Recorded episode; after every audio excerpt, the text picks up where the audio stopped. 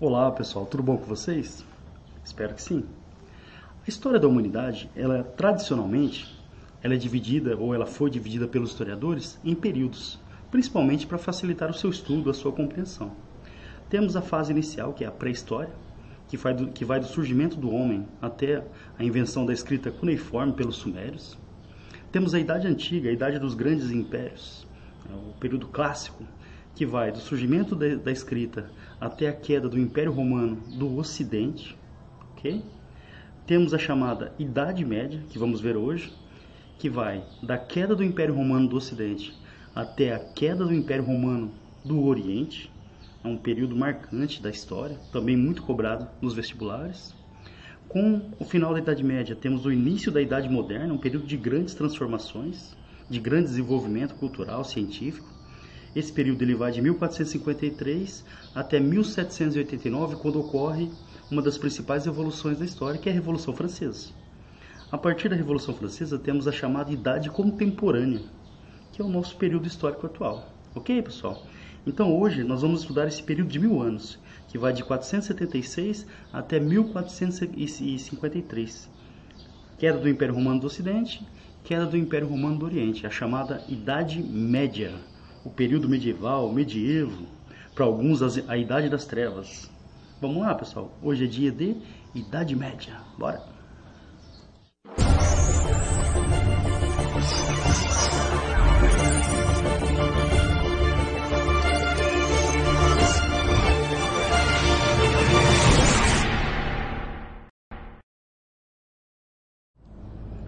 Aí pessoal, nada melhor para ilustrar uma aula sobre Idade Média do que um castelo medieval. O castelo do senhor feudal, o castelo dos nobres, onde o centro da vida política, econômica e social do período, onde as principais decisões eram tomadas, ok? Bom, pensando no vestibular já, tudo aqui é muito importante para o vestibular tradicional e também para o Enem, ok? O início da Idade Média, queda do Império Romano do Ocidente. Atenção, lembrando que no ano de 395, o imperador Teodósio, o imperador romano Teodósio, ele, para facilitar a administração do Império Romano, ele o dividiu Império Romano do Ocidente, com capital em Roma, e Império Romano do Oriente, com capital em Constantinopla. Então, o Império Romano que cai no ano de 476 é o Império Romano do Ocidente, ok? Mas ah, por que, que esse, a queda do Império Romano do Ocidente marca uma nova fase da história? É que as transformações políticas, econômicas e sociais foram muito profundas. Por isso, uma nova fase da história, muito diferente do, do período anterior, da chamada Idade Antiga, ok? A Idade Média, ela vai até o ano de 1453, quando ocorre a queda do Império Romano do Oriente. Também, a partir da queda do Império Romano do Oriente, as transformações políticas, econômicas e sociais são muito significativas. Por isso, uma nova fase da história, a chamada Idade Moderna, ok? Bom, então lembrando, toda vez que há uma, uma transição de período histórico, significa o quê? Que é uma ruptura, uma grande transformação, uma grande mudança, certo? A Idade Média é um período de mil anos. Então, como eu não sou de, como eu sou de humanos, ela é somando de 476 até 1453 dá praticamente mil anos. Ela é dividida também em dois períodos: a Alta Idade Média, que é a consolidação das características desse período, e a Baixa Idade Média, quando essas características começam a desaparecer, dando origem a um novo período da história, a chamada Idade Moderna, certo?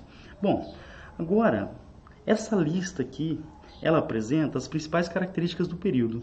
Então, normalmente no vestibular, as, a maioria das perguntas vão sair daqui, ó. Quais são as características principais desse período? Então vamos lá. Ó. Fragmentação do poder. Atenção. Durante o Império Romano, principalmente na fase imperial, o poder era centralizado. Você tinha uma administração central que controlava uma, uma vasta extensão territorial. Uma das grandes características da Idade Média é o poder fragmentado, ou seja, você não vai ter um governo central, né, um, um governo responsável por, pela administração de uma grande área, não. O poder vai ser muito fragmentado, dividido entre os senhores, entre os, os principais guerreiros. Então não há um poder central forte nesse período. Essa é uma das principais características. Poder fragmentado, poder dividido. Ah, professor, mas surgiram alguns reinos bárbaros nesse período. Sim, mesmo os reinos bárbaros, reino franco, depois do Império Carolíngio, que surgiram, eles não tinham uma centralização política como havia no Império Romano. Esses reinos eles eram divididos em áreas administrativas entre os seus senhores, Tá? Então, fragmentação do poder. Não há um poder central forte. Outra característica marcante desse período é a economia agrária. Há uma forte ruralização da sociedade. Atenção a isso. Durante o Império Romano, as cidades elas tinham muita importância. Essas cidades elas eram ligadas por uma vasta rede de estradas que permitia o comércio. O comércio ocorria pelo mar Mediterrâneo. Com a queda do Império e a descentralização política, ficou muito perigoso. Tá? Então, o comércio pela, pela Europa ficou muito perigoso. As caravanas elas eram saqueadas. Então, o que aconteceu? Parte da população que vivia nas cidades, parte da população que vivia nas cidades, começou a fugir para o campo ah, mas por quê? As cidades, elas concentravam as riquezas, as atividades comerciais. Então, qual era o alvo dos ataques? As cidades. Então, boa parte da população fugiu para o campo em busca de proteção. Então, aqui você tem uma economia baseada na agricultura.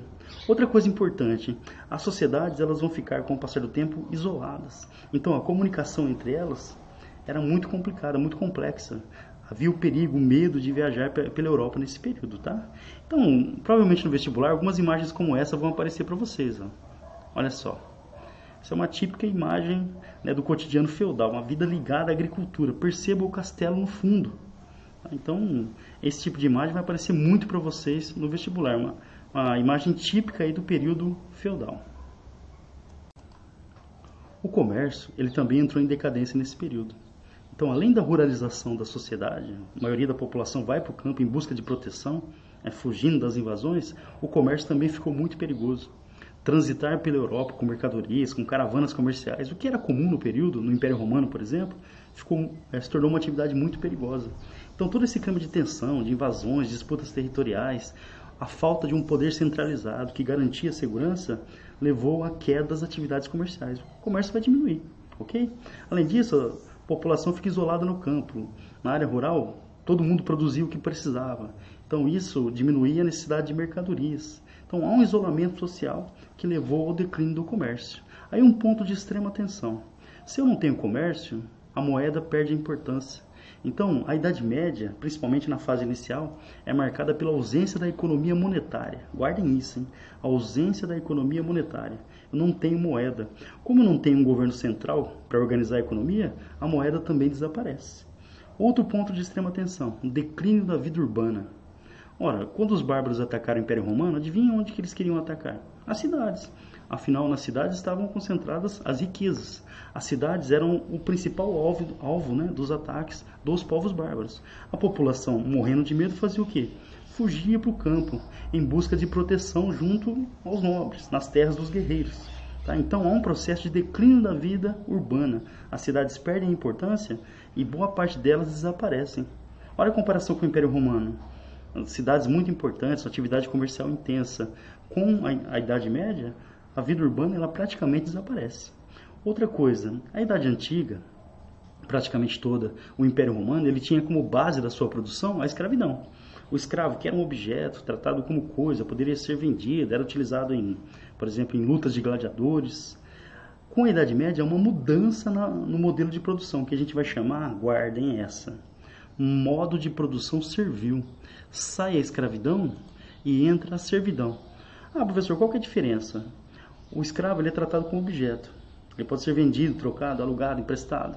O servo, não. O servo, ele é preso à terra. Por exemplo, ele vai procurar alguma terra de algum senhor, ele vai pedir autorização para o uso da terra em troca, de pagar algumas obrigações, alguns impostos. E em troca da proteção desse senhor também. Então, há um modelo de produção diferente com a Idade Média. Sai a escravidão, entra o modo de produção servil. O servo é preso à terra, ele tem autorização para utilizar a terra, mas em troca ele tem que pagar alguns impostos. E o, e o senhor, o guerreiro daquela região, vai protegê-lo. Lembrando, as cidades ficaram perigosas. Muita gente fugiu para o campo e se ofereceu como servo de alguns senhores, em troca de proteção, pagando impostos por isso. Agora, talvez o ponto principal. Com a queda do Império Romano, houve uma fragmentação. A Igreja Católica ela vai se transformar no único fator de união cultural do período. A Igreja Católica, o cristianismo, ele vai ser o fator de união cultural da Europa. Ah, professor, mas os bárbaros que chegaram, eles eram católicos? Eles eram cristãos? Não, eles não eram. Mas com o passar do tempo, aos poucos, os povos que chegaram na Europa eles serão convertidos ao cristianismo, ao catolicismo. Então a Igreja Católica ela passa a ser um fator de união cultural na Europa. E ela vai ganhar muito poder, vai conseguir muitas terras com doações ou com, apoiando conquistas dos, dos reis bárbaros. O fato é que a Igreja Católica, nesse período, ela vai ter um poder muito grande. Ela vai controlar o pensamento, a produção cultural, o comportamento das pessoas, inclusive a produção científica. Tá? Alguns criticam a atuação da igreja nesse período porque a atuação da igreja teria limitado a produção científica. Muitas verdades da igreja, que a gente chama de dogmas, a igreja não permitia que fossem divulgadas. Talvez a maior história seja a, a teoria heliocentrista né, de Galileu Galilei, de Copérnico também. Eles afirmavam que o Sol era o centro e a Terra girava em torno do Sol, e a igreja não aceitava. Galileu foi perseguido por tentar de defender essas ideias. Bom, pessoal, ó, a principal dica da aula de hoje é essa. Essa listinha aqui que são as principais características da Idade Média fragmentação do poder, então não tem um poder central. A economia vai ser agrária, ruralizada, então dependente da agricultura, e há um isolamento social, as comunidades ficam distantes, não há muito contato. Um, há um declínio do comércio, o comércio perde importância e a moeda também perde importância, praticamente desaparece. Você não tem economia monetária nesse período. As cidades também perdem importância, então, ao declínio da vida urbana, a população vai em busca de proteção no campo, afinal, os bárbaros eles atacavam as cidades. A escravidão dá lugar a um novo modelo de, de, de, produção, que é o modo de produção servil. O escravo era um objeto, o servo ele é preso à terra e paga impostos para permanecer na terra em troca de proteção de algum senhor, de algum guerreiro. Tá? E é um período marcado por extrema religiosidade católica.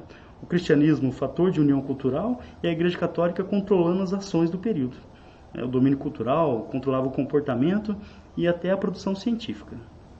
Essas, portanto, são as principais características da Idade Média.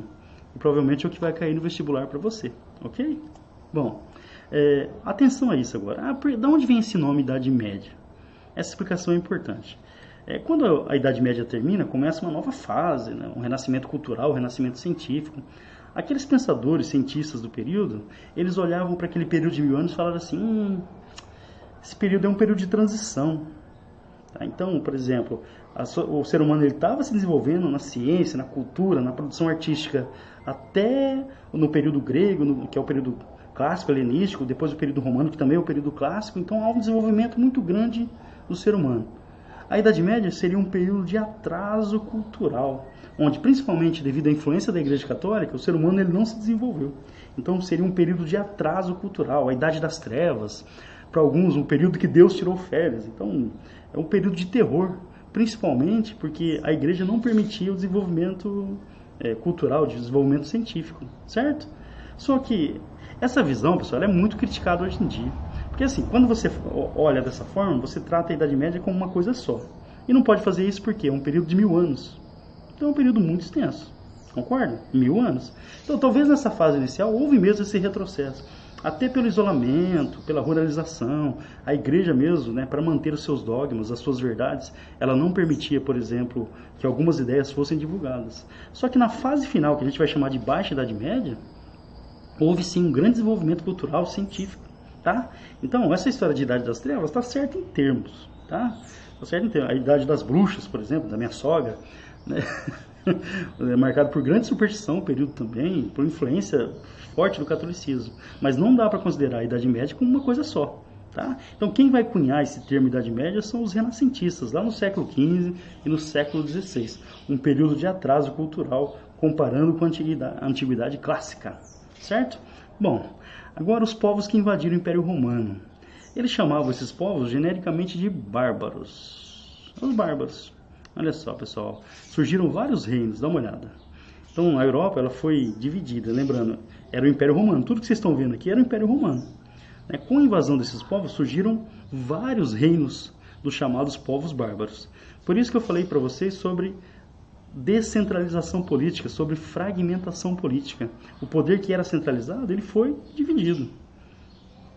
Então, a queda do Império Romano deu origem a vários reinos bárbaros, ok? Bom, aí algumas características. Os romanos consideravam os bárbaros uma coisa só. Ah, vive fora do Império? É bárbaro. O que, significa bárbaro? não tem educação, não tem cultura, não é civilizada, é mais animal do que gente. Então, para os romanos, todo mundo que vivia fora do império era um selvagem. Dá para tratar assim? Lógico que não, né, pessoal? Eram muitos povos, povos com costumes diferentes. Mas eles têm algumas características gerais que a gente vai tentar reunir aqui, tá? Então, por exemplo, na economia, esses povos não utilizavam moeda, ok? O, comércio, o pouco comércio que eles faziam era baseado na troca, no escambo, mercadoria por mercadoria. Eles também tinham uma agricultura de autossuficiência, produziam para sobrevivência apenas. Então não havia produção de excedentes para o comércio. Então, economicamente, comparando com o Império Romano, é muito diferente mesmo. Uma economia autossuficiente, não utilizava moeda. Ok? O uso da terra ele era coletivo. Aí você tinha um chefe guerreiro que organizava tudo isso. Tá? E em troca de proteção, as pessoas é, ficavam na terra e produziam e, e pagavam para esse chefe guerreiro em troca de proteção. É aí que vai ter origem, por exemplo, a servidão.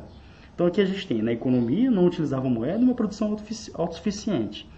Um chefe guerreiro, esse chefe guerreiro ele organizava a produção. Então, com a queda do Império Romano, muitos camponeses foram em busca desses chefes guerreiros, em busca de proteção, e permaneceram nas terras como servos, pagavam impostos em troca de proteção. Então, aqui a gente vai ter origem mais tarde da servidão. Outra coisa, como eles não eram um povo que pretendia produzir para trocar, para fazer comércio, as técnicas eh, agrícolas de produção, elas eram muito rudimentares. Então a produtividade agrícola desses povos era muito baixa, até porque não havia a intenção de, de fazer comércio. Então eles utilizavam a terra até o seu esgotamento e depois procuravam uma nova terra. Então algumas características econômicas aqui, lembrando, não utilizavam moeda, bem diferente do, do Império Romano, ok? Na organização social, organização patriarcal, ou seja, o homem né, da família, ele era o, o chefe principal da família. Essas famílias, elas se reuniam e formavam um, um clã. O que, é um clã? Uma família maior. Então você pega várias famílias que se consideram parentes, dá para lembrar até da Grécia. Pega várias famílias que se consideram parentes, têm um ancestral comum e elas formam um clã. Esses clãs, eles formam as tribos, ok? Então essa é a organização social dos povos que invadiram o Império Romano. Perceba que é uma organização social totalmente diferente do que existia em Roma.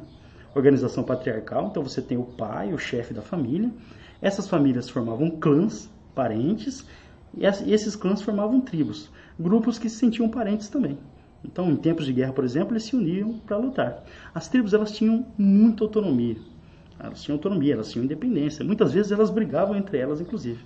Mas normalmente os membros de clãs que formavam uma tribo, eles se uniam para se defenderem, para protegerem os seus territórios, ok? Então essa ideia de parentesco. Agora, para tudo, havia uma tradição entre esses povos chamada comitatus. Lembrando, né, pessoal, a gente está tentando reunir aqui características para criar um, um, geralzão, tá? Então, o que, que seria o comitatus? Em tempos de guerra, você tinha lá um chefe guerreiro, os subordinados, os soldados, eles juravam fidelidade a esse chefe guerreiro. Então, fidelidade mesmo, até a morte. Então, o comitatus era um juramento de fidelidade. E em troca, esse chefe guerreiro prote é, prometia proteger os seus soldados. Por que, que eu estou falando sobre isso? Vai ser muito importante para a gente entender o feudalismo mais tarde.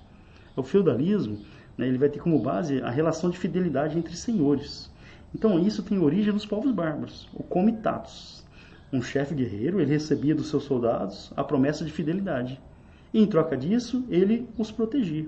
Ok? Então, relação de fidelidade entre os bárbaros, que vai ter muita influência mais tarde no feudalismo.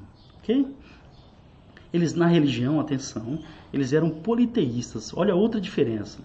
O, os romanos, a partir de 380, o imperador Teodósio ele falou assim: não, todo mundo em Roma vai ser católico, criou a Igreja Católica, que é a Igreja Universal. O cristianismo, então, ele vai prevalecer por toda Roma. Os povos que chegaram, eles eram politeístas, eles acreditavam na existência de vários deuses, deuses ligados à natureza, tá? É a cultura nórdica. E o deus principal dessa cultura é Odin. Olha lá, pessoal, pus até a camiseta da Marvel para a gente falar sobre ele. Odin representado aqui, ó.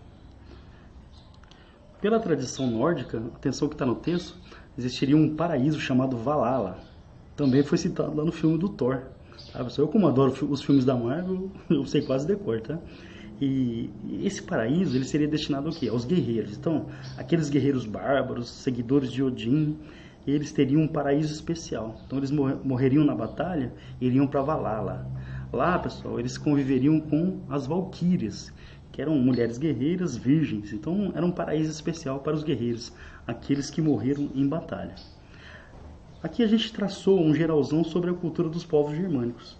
A fusão dessa cultura, da cultura dos povos germânicos, com a cultura dos romanos, com a cultura europeia em geral, vai dar origem ao que a gente chama de mundo medieval.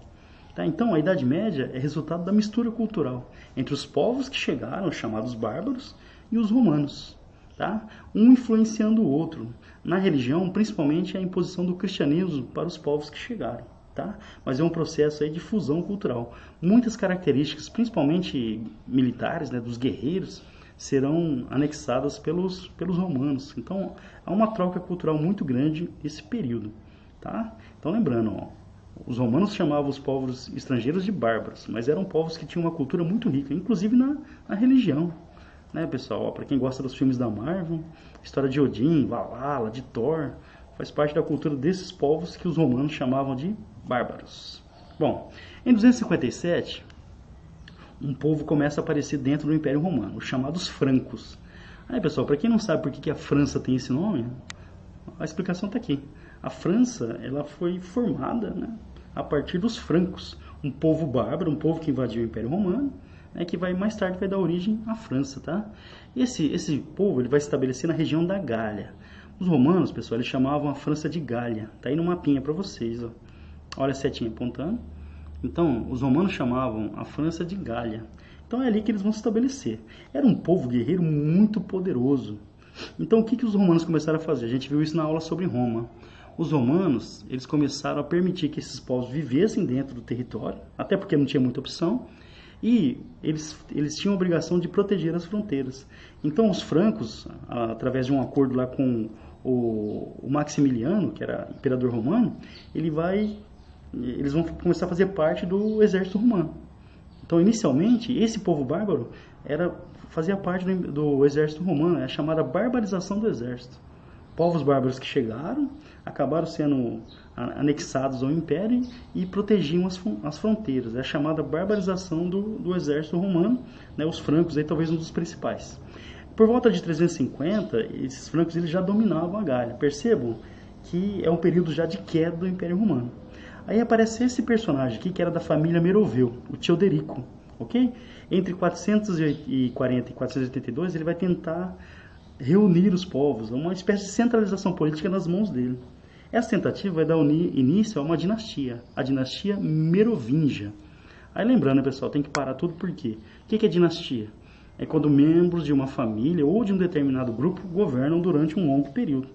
Então aqui a gente vai ter a dinastia Merovingia né, o início, uma tentativa dos francos de centralização política, de expansão territorial. Mas lembrando, os bárbaros, eles não tinham aquela ideia de centralização numa pessoa só. Os territórios deles, os reinos, eles eram divididos entre os, os guerreiros, entre os senhores. Então não há uma centralização. Esses guerreiros, eles juravam fidelidade ao rei e forneciam seus exércitos, por exemplo. Que é, essa vai ser uma das bases do feudalismo, ok? Bom, com o Teoderico começa a dinastia Merovingia ok? Que vai ter como personagem principal o Clovis. O Clovis que é filho do Tilderico, ok? Bom, com o Clovis, a dinastia merovingia que tem início com Tilderico, ela vai durar pelo menos 200 anos. Ah, mas o que, que a gente tem que guardar do Clovis?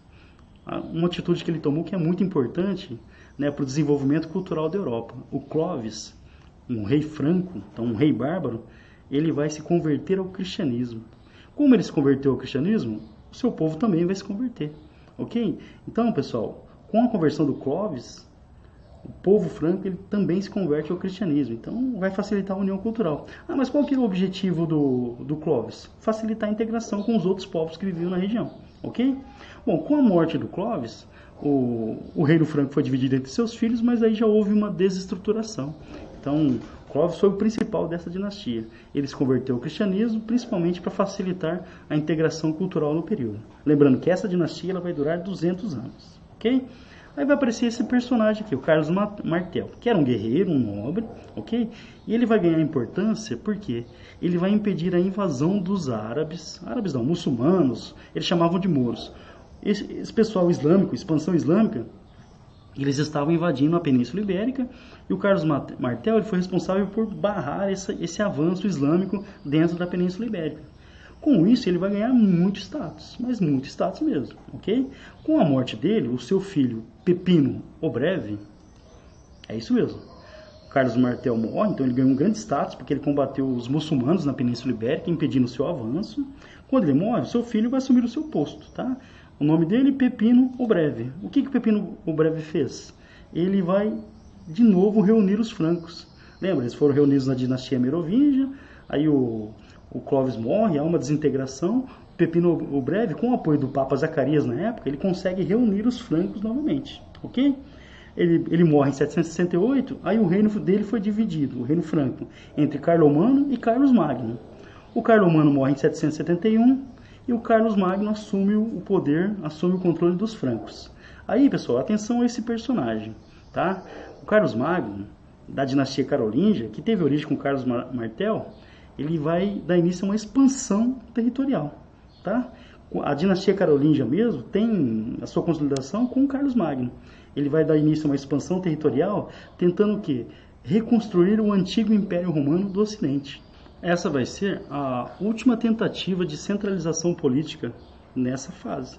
A formação de um novo grande império, que seria uma reconstrução do antigo Império Romano do Ocidente. Atenção a essa data. No dia 25 de dezembro de 800, não 1800, de 800 mesmo, o Papa Leão III, ele vai coroar Carlos Magno como o imperador do Sacro Império Romano Germânico, que seria uma reconstrução do antigo Império Romano do Ocidente. Olha só o tamanho, gente. Dá uma olhada. Cadê aqui o Império? Tá. Olha só. Esse seria o Império, o Sacro Império Romano Germânico, uma reconstrução do antigo Império Romano do Ocidente. Aí percebo que pega boa parte da Europa mesmo. Mas lembrando, hein, pessoal, isso é muito importante. Ó. Mesmo com a construção desse novo império, não há uma centralização política. O império é dividido em vários eh, ducados, principados, eh, líderes guerreiros que governavam algumas áreas, com, com certa autonomia, inclusive. Então, embora há uma tentativa de centralização, nunca mais vai ter uma centralização como houve no Império Romano. Então, isso é muito importante. Muitas regiões mantinham autonomia, ok? Então, aquela centralização política do Império Romano não vai acontecer mais, tá? Houve um avanço nesse período, por exemplo, a gente chama até de renascimento carolíngio, né, uma busca aí pelo desenvolvimento cultural, as atividades comerciais cresceram dentro do, do território, porque o mar Mediterrâneo ele era controlado pelos árabes nesse período, então, assim, foi uma tentativa de centralização, mas não vai acontecer como houve no Império Romano. Na realidade, o território Sacro Império Romano ele era dividido em muitos príncipes que tinham autonomia, duques, condes, cada um controlava o seu território, que é uma das grandes características da Idade Média, que é a falta de centralização política. Ok? Bom, então o Sacro Império Romano Germânico ele foi a última tentativa de centralização na Idade Média não deu certo. Lembrando, a igreja ganhou muito poder nesse processo, ganhou muitos territórios também. Ok? Aí detalhe importante, ó, toda essa fase que a gente viu até agora, então a gente foi até o século IX, é a chamada Alta Idade Média, que é a fase inicial de consolidação da Idade Média. Ok? A partir daqui a gente vai ter a consolidação do feudalismo, né, que vai ser o modo de produção né, desse período. Então, a partir do século IX, principalmente, a consolidação do sistema feudal né, que vai assumir características próprias. Tá? Muitas dessas características é, baseadas na influência desses povos que invadiram o Império Romano. Ok? Bom, pessoal, então a gente vai ter na próxima aula a, a Baixa Idade Média, o sistema feudal, né, que também é muito importante pensando nos vestibulares, certo? Bom, qualquer dúvida você já sabe, é só entrar em contato pelo Facebook, pelo Instagram, pelo Twitter, ou deixa aqui no, na descrição, é a descrição né, do, do YouTube. Tudo bem, pessoal? Então, espero que tenha ajudado, espero que tenham gostado. Não se esqueça, se inscreva no canal, aí dá um like, compartilha. Vamos ajudar aí o professor Fabião a divulgar a história, não é isso? pessoal, foi um prazer revê-los. Um beijo, ao periquito você. Vamos juntos construir a história. História medieval, olha só. Tchau.